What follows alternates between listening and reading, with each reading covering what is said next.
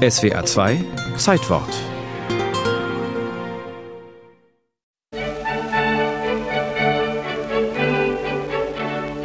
Das erste Neujahrskonzert der Wiener Philharmoniker war genau genommen ein Silvesterkonzert. Am 31. Dezember 1939 wurde ein außerordentliches Wohltätigkeitskonzert zugunsten des Winterkriegshilfswerk der Wehrmacht gegeben. Auf dem Programm stand ausschließlich die beschwingte Musik der Strauß-Dynastie. Eröffnet wurde es mit den Morgenblättern von Johann Strauß, gefolgt von der Annenpolka, dem Kaiserwalzer und Geschichten aus dem Wienerwald. Strauß und Walzer, das entsprach nicht nur der Neigung des Dirigenten Clemens Kraus, der das gleiche Strauß-Programm bereits in Salzburg aufgeführt hatte, es passte auch den nationalsozialistischen Machthabern ins Konzept.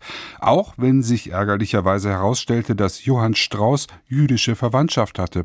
Reichspropagandaminister Josef Goebbels ließ entsprechende Quellen vernichten, denn ohne Strauß-Musik hätte er kaum Wien als Stadt des Optimismus, der Musik und der Geselligkeit Öffentlichkeit inszenieren können. Der Musikwissenschaftler Fritz Trümpi.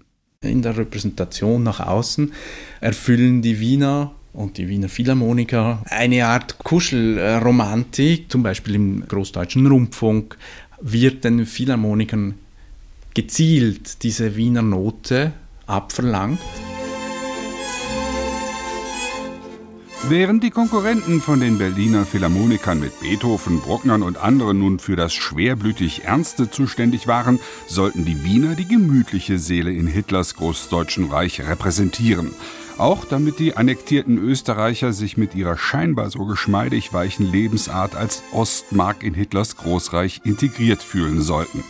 Die Wiener Philharmoniker waren als eigenständiger Verein organisiert und wollten das auch im Führerstaat bleiben. Josef Goebbels war einverstanden. Unter der Bedingung der Einführung des Führerprinzip, Aria-Prinzip, die Vereinsstatuten wurden dann reformuliert. Der Verein wurde dann als Verein belassen. Sicherheitshalber musste zwar ein Vertreter des Reichspropagandaamtes in den Vorstandsrat mit aufgenommen werden, aber das war gar nicht mehr nötig, denn die Wiener Philharmoniker und das organisatorisch dazugehörige Staatsopernorchester trennten sich bereits nach dem Anschluss Österreichs 1938 von insgesamt 18 Musikern jüdischer Herkunft, die entweder ermordet wurden oder zum großen Teil ins Exil fliehen mussten.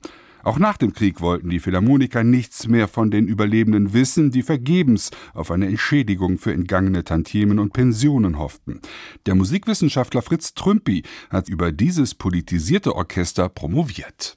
Man darf ja nicht vergessen, dass fast 50 Prozent der Wiener Philharmoniker NSDAP Mitglieder waren in der Hochphase. Also das ist ja ein klatant hoher Anteil. Im Vergleich jetzt wieder mit den Berliner Philharmonikern waren es gut 20 Prozent.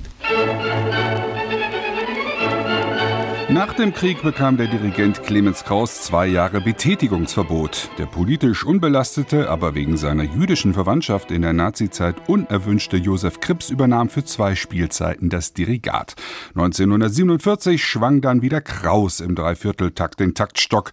Politisch wurde nun das Walzerprogramm der Wiener Philharmoniker schwungvoll umgedeutet als quasi österreichisches Widerstandsprogramm gegen den Anschluss an das Deutsche Reich.